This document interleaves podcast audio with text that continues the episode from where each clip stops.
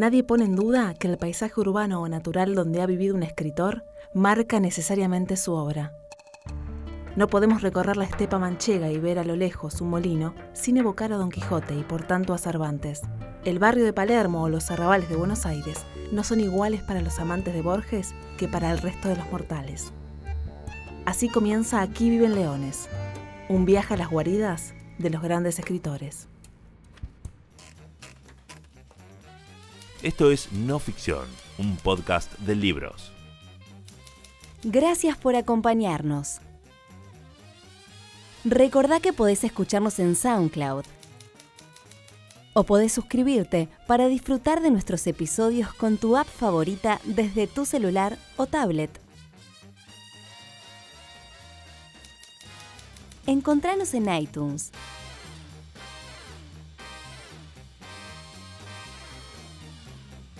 Bienvenidos al podcast de Penguin Random House, grupo editorial.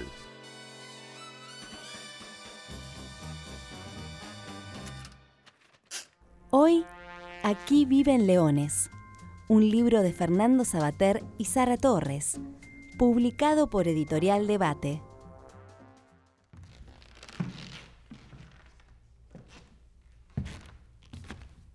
Buenas noches, damas y caballeros. Lo que van a ver a continuación es mucho más que una obra de teatro. Se trata de la historia de un hombre que supo ser uno de los poetas más grandes de la humanidad, actor de sus propias obras, creador de almas, un maestro de la dramaturgia universal. Que se abra el telón, que comience la función. En Aquí viven leones, Sabater vuelve a una de sus facetas favoritas, la de divulgador de la literatura y del pensamiento. A través de ocho viajes inolvidables junto a Sara Torres, nos presenta la vida de Shakespeare, Valle-Inclán, Poe, Leopardi, Agatha Christie, Reyes, Flaubert y Swig. Ocho extraordinarias introducciones a autores claves de la literatura universal. Una interesante manera de entrar en el mundo de estos escritores, conocer su obra y aprender a disfrutarla. Elijamos una de estas historias. ¿Por dónde empezar? Viajamos a Stratford, Upon Avon, a unos 160 kilómetros de Londres. Estamos en la Inglaterra de mediados del siglo XVI, en pleno reinado de Isabel I, la última monarca de la dinastía Tudor.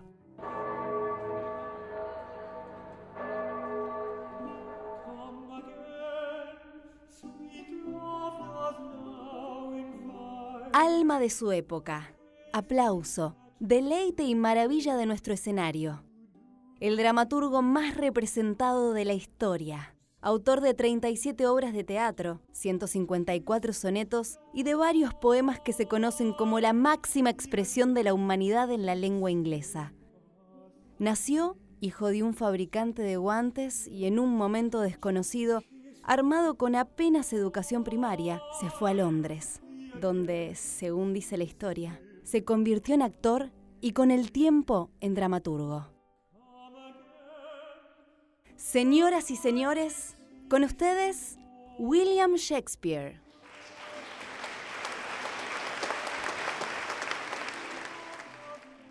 El gran desarrollo cultural que se dio en la Inglaterra de la época tuvo su mayor expresión en la difusión y expansión de los teatros populares y en el altísimo nivel de la producción dramática. Por aquel entonces, el teatro era un espectáculo popular. Las obras eran representadas en los patios de las posadas. A finales del siglo XVI, durante el reinado de Isabel I, se construyeron en Inglaterra los primeros teatros públicos y estables. Entre ellos se destacaron The Rose, The Swan, The Globe, que recibieron a las compañías que integraban las obras del momento. Autores como William Shakespeare integraban sus programas. La aparición de Shakespeare en el mundo teatral enseguida se hizo notar. Fue adorado por su público. Generó asombro entre sus colegas, que lo consideraban capaz de escribir todos los géneros y con excelente prosa narrativa. William pretendía ser el mejor en cualquier terreno, fuese cómico o trágico, histórico o alegórico.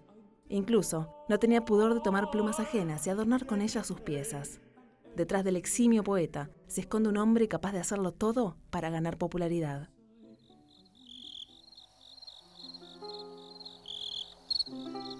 En la hermosa Verona donde se sitúa nuestra historia, dos familias de igual nobleza arrastradas por antiguos odios, se entregan a nuevas turbulencias en que la sangre patricia mancha las patricias manos. De la raza fatal de estos dos enemigos vino al mundo con hado funesto una pareja amante, cuya infeliz, lastimosa ruina llevara también a la tumba las disensiones de sus parientes. El terrible episodio de su fatídico amor, la persistencia del encono de sus allegados al que solo es capaz de poner término la extinción de su descendencia, va a ser durante las siguientes dos horas el asunto de nuestra representación. Si nos prestáis atento oído, lo que falte aquí tratará de suplirlo nuestro esfuerzo. Historias de amor se han contado muchas, pero ninguna como las de los Montesco y Capuleto. El tema de la fatalidad del amor unido al desconcierto de la juventud en un mundo de antagonismos ciegos quedó inmortalizado de modo sublime con Romeo y Julieta. Se trata de la gran obra de la juventud de Shakespeare. Escrita a sus 28 años, fue un prodigio trágico de la delicadeza lírica que hizo palidecer cuanto antes se había producido en el teatro de su país y de su tiempo. ¿Cómo entender a Shakespeare? ¿Cómo explicar su sesgo apasionado? Se ha dicho mucho de la vida privada del poeta, si bien muchas son las suposiciones y leyendas, al analizar los textos de William podemos plantear algunas certezas. Cuando asistimos a sus obras, estamos frente a un autor que supo de amor. Así lo demuestran sus comedias y tragedias, en las que Shakespeare dio vida a un sinfín de personajes que expresan las más variadas pasiones del ser humano. Corran. Corran a la morada de Febo, veloces corceles del sol. El látigo de Faitón los lanzará al crepúsculo. Venga, venga la dulce noche a tender sus densas cortinas. Ven, imponente noche, madre de humilde y negra túnica. Cubre con tu manto la pura sangre que arde en mis mejillas. Ven, noche, ven, y regrésame a mi Romeo y cuando muera transforma cada fragmento de su cuerpo en una estrella reluciente que sirva de adorno para tu manto. En Aquí viven leones, conocemos los detalles de la experiencia de cada escritor. Recorremos sus calles y paseos, incursionamos en la cotidianidad de cada autor, accedemos de primera mano a los lugares que inspiraron los escritos de cada artista. Así sucede con Shakespeare, al comenzar el recorrido por su Inglaterra natal, notamos que el poeta ha explorado las posibilidades del arte dramático para conmover e impresionar el corazón de espectadores capaces de ir más allá de las divisiones convencionales que separan el teatro de la vida. ¿Cómo lograr atravesar el escenario? Al trabajar como actor, él sabía cuáles eran los ingredientes necesarios para llegar al corazón de su público.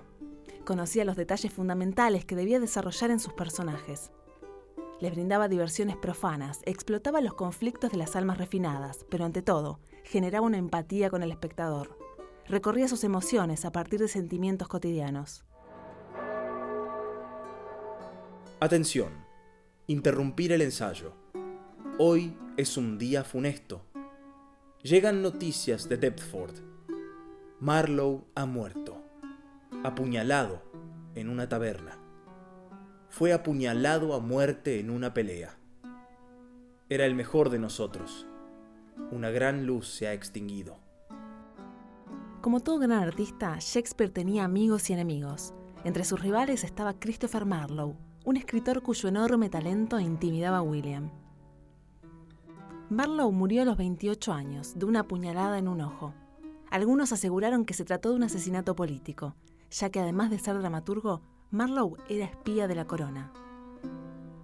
Las obras que conocemos de él, Fausto y Tamerlane, presentan héroes de conocimiento y de espada que quisieron ampliar los límites del espíritu humano. El poderío de sus versos, recitados años antes, despertaron entusiasmo entre el público. De haber vivido más, quizás habría sido tan celebrado como luego lo fue Shakespeare.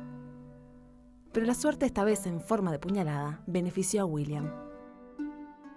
Enrique VIII, rey de Inglaterra, compadecer ante el tribunal. ¡Fuego! ¡Fuego! El 29 de junio de 1613, durante una representación de Enrique VIII, una bengala cayó sobre el techo de paja de la sala y el teatro de Globe ardió completamente. Al año siguiente fue reconstruido, pero estaba destinado a desaparecer ya que en 1644 fue demolido por la presión de los puritanos, que veían en el teatro una expresión indecorosa.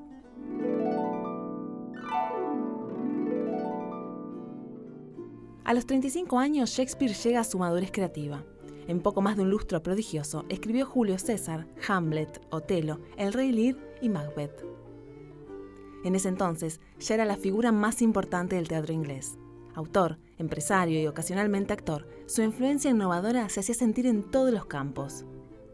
En una época en la que los etíopes y africanos eran considerados con supersticioso temor, William se atrevió a convertir a un negro en protagonista de Otelo, una de sus tragedias más apasionadas. En tiempos en que los judíos eran vistos con repulsión, Shakespeare le concede la palabra al célebre Shylock para que defienda su plena humanidad en el Mercader de Venecia. Pero las innovaciones que fue proponiendo no pertenecen solamente a los argumentos de sus piezas o a la eficacia poética del lenguaje. El Shakespeare creador aspira al teatro como espectáculo cada vez más rico y complejo en todos los terrenos, y para eso necesitó un espacio nuevo que le permitiera evolucionar. Fue así que invirtió sus ganancias y compró el teatro Blackfriars, una antigua posesión de monjes doménicos que se encuentra dentro de los muros de la ciudad. Esta adquisición le permite desarrollar funciones con propuestas más arriesgadas.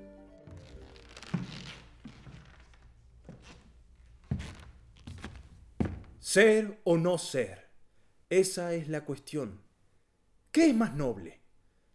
¿Permanecer impasible ante los avatares de una fortuna adversa? ¿O afrontar los peligros de un turbulento mar y desafiándolos terminar con todo de una vez? Morir, dormir, nada más. Y durmiendo se acaban la ansiedad y la angustia y los miles de padecimientos de que son herederos nuestros míseros cuerpos. Es una deseable consumación. Morir, dormir, dormir, tal vez soñar. Ah, ahí está la dificultad. Por aquellos años, el texto de las piezas teatrales nunca estaba del todo acabado. Constantemente se añadían monólogos o se suprimían frases que podían disgustar a la censura. Las obras no solían ser editadas. Las compañías teatrales nunca hacían muchas copias de los textos para evitar el plagio o su imprudente difusión. Era el único modo de reservarse en exclusiva la posibilidad de representarlos. El primer volumen que reunió todo el teatro de Shakespeare apareció en 1623, siete años después de su muerte. Lo editaron dos compañeros actores, Robert Hemming y Henry Condell, tanto para honrar su memoria como para luchar contra los editores sin escrúpulos, que conscientes de que su nombre era sinónimo de negocio, le atribuían piezas que jamás había escrito. Amigo, por el amor de Dios abstente de perturbar el polvo que aquí se guarda. Bendito sea quien respete estas piedras y maldito quien toque mis huesos. Estas fueron las palabras que eligió Shakespeare para que lo acompañen en su tumba, en la lápida de la iglesia de la Santísima Trinidad de Stratford, donde descansa desde el 23 de abril de 1616. Cuatro siglos más tarde, su obra permanece vigente.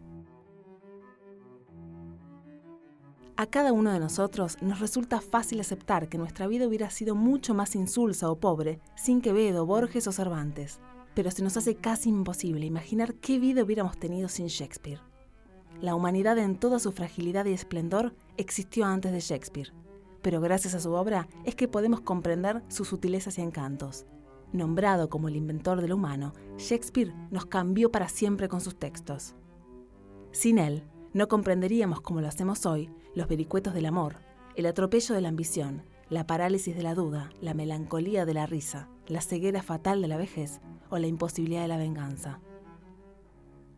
Sobre eso y todo lo demás que humanamente cuenta, vemos, juzgamos y padecemos a través de Shakespeare. Aunque se ha acabado nuestra historia, la del Shakespeare dramaturgo continúa. Mientras exista interés en representar sus obras, su legado vivirá por siempre. Fin.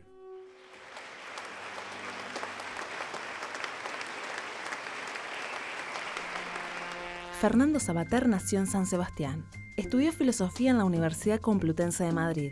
Profesor de la Universidad Autónoma de Madrid, fue apartado de la docencia en 1971 por razones políticas. Desde 1984 se desempeñó como catedrático de ética en la Universidad del País Vasco. Estuvo a cargo de la Cátedra de Filosofía y Literatura en la Universidad Complutense de Madrid hasta su jubilación. Es doctor honoris causa por diversas universidades de Hispanoamérica y Europa.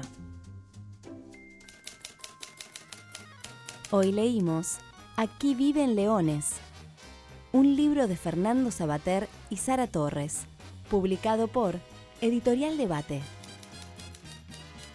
Encontralo en todas las librerías o busca el ebook ahora mismo en megustaleer.com.ar. Recordá suscribirte a No Ficción en tu app de podcast favorita para escucharlo en tu teléfono o tablet. Una realización de Tristana Producciones para Penguin Random House Grupo Editorial.